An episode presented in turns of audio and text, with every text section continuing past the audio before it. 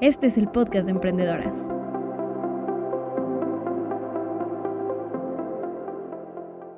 Hola a todas y a todos, ¿cómo están el día de hoy? Yo soy Caro y hace un tiempo tomé la estafeta para encargarme del podcast de emprendedoras. ¿Esto qué significa? Que a partir de ahora yo seré la voz y la host que te acompañará en esta quinta temporada eh, y también me encargaré de entrevistar a todos nuestros invitados, de conseguir los mejores consejos para ti, de rescatar todas esas experiencias que sin duda nos pueden hacer crecer a todos los que nos escuchan y también a mí. Y bueno, este, este podcast se ha convertido en mi nuevo reto y mi nueva misión dentro del equipo de Victoria 147. Y es por eso que encontré muy oportuno hablar de eso hoy, de los retos y de aquellos momentos que nos hacen sentir un hoyo en el estómago y que a pesar de que sabemos que tenemos que hacerlos, todo se convierte en borroso durante el camino. Y para saber un poquito de esto de los retos y todas pensar en retos igual, desde el mismo piso, me tomé la libertad de buscar una definición y, y ahí la construí para que fuera un poquito más valiosa. Mira, y dice algo así. Es esa situación difícil o peligrosa con la que alguien se tiene que enfrentar. Además de ser un objetivo difícil de llevar a cabo. Esto, un objetivo difícil de llevar a cabo. Entonces, un reto se puede hacer un elemento emocionante, pero también puede ser muy aterrador y puede ser eso a lo que nos tenemos que enfrentar día a día. Un reto puede ser a largo plazo, puede ser a corto plazo, pero al final del camino es salir de tu zona de confort para lograr un objetivo. No sé si a ustedes les pasa, pero a mí particularmente un reto muy grande es presentarme frente a un público y hablar de algún tema. No importa si yo domino el tema o no, pero ese para mí ha sido un reto que me ha acompañado toda mi vida. Yo sé que hay mucha gente que ha, que ha caminado con, con, ese, con esa habilidad los caminos de la vida y que le sale muy natural, que todo es muy fácil para ellos, pero para mí y para gente como yo, hablar en público resulta pues muy, muy retador y muy, muy, me pone muy nerviosa. Tan nerviosa que, vean, me trabo. y pues justamente cuando se trata de hablar en público, siempre dejo todo hasta el final.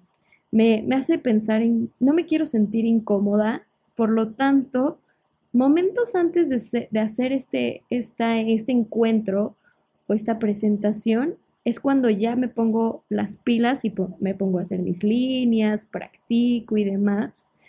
Y pues, ¿eso qué es? Eso es procrastinar. Entonces, eso me, me, lleva mucho a platicarles lo que hablaba con una amiga hace un par de días, que es cómo los humanos procrastinamos todo aquello que nos hace sentir incómodos, aquello que, que vemos como un reto realmente. Y no significa que no lo vayamos a hacer o que lo dejemos ya como morir en el intento, simplemente lo dejamos, dejamos que pase el tiempo y lo dejamos hasta el final. De hecho, me gustaría que en este momento se tomaran un minutito y reflexionaran qué fue la última cosa que procrastinaron esta semana. Yo fácilmente les puedo decir un par de tareas que las tengo bien identificadas. Pero justamente eh, mientras platicaba con esta amiga, ella me decía que es algo muy natural y que a todos nos pasa saber, o sea, que cuando procrastinamos es porque es una acción que nos incomoda, como ya les decía, pero que también es algo que representa más tiempo de nuestra vida, que nos pone a concentrarnos más, que representa un mayor esfuerzo para nosotros y por lo tanto, de cierta manera nos asusta. Entonces ponemos una barrera.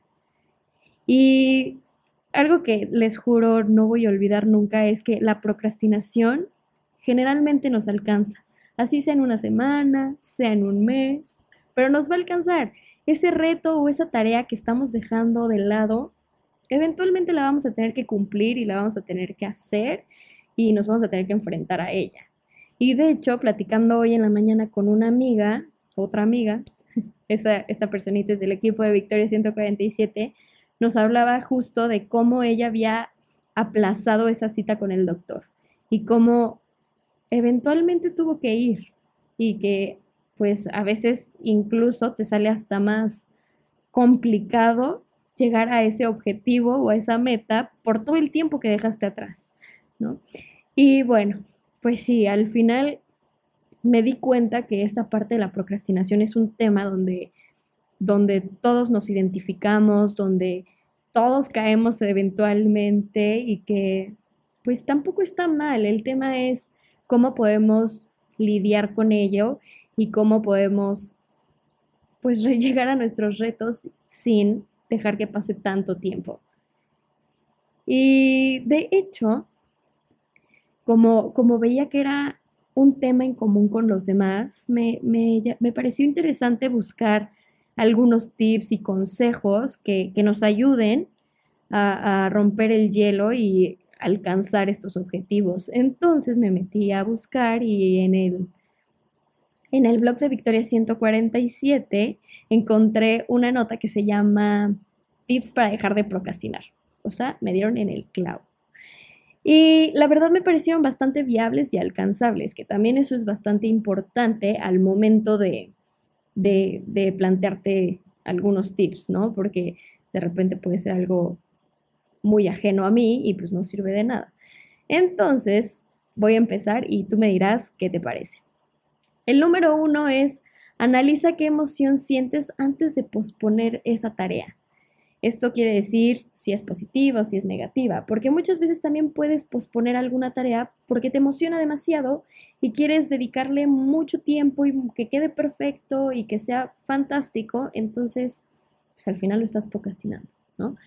Pero si es negativa, em, pues es todo lo contrario. No te quieres enfrentar a ella o simplemente dices después, después, después el tip número dos es reconoce tus excusas más frecuentes para, para detenerlas a tiempo. Y estas excusas a mí fue como algo que me encantó porque sí, es una realidad, todos nos ponemos excusas. Si es que no tengo tiempo o tengo que entregar tal cosa primero o tengo que ver este tema de mi producto, siempre hay una excusa. Ahora la clave es ser sincero con uno mismo y decir, ya me caché. Eso es lo que está haciendo que procrastine. Y la número tres, que también me parece sumamente valiosa, es date recompensas sanas. Y eso va a alimentar tu motivación. Y cuando digo recompensas sanas, no, no quiere decir así, ve y cómprate algo carísimo o ve a cenar al lugar más elegante del mundo. No, Puede ser algo tan pequeñito o tan accesible como darte cinco minutos para ti, para hacer algo que te gusta, comerte alguna cosita que, que te haga sentir bien, un detalle en tu día que reconozca ese esfuerzo que hiciste. Y pues sin más, la verdad es que me encantaría conocer más de ti y de qué son esas cositas que tú haces para evitar la procrastinación. Y también porque por supuesto seguro compartimos más de una, que son esas acciones que dejas siempre en último minuto y que no quieres hacer por nada del mundo.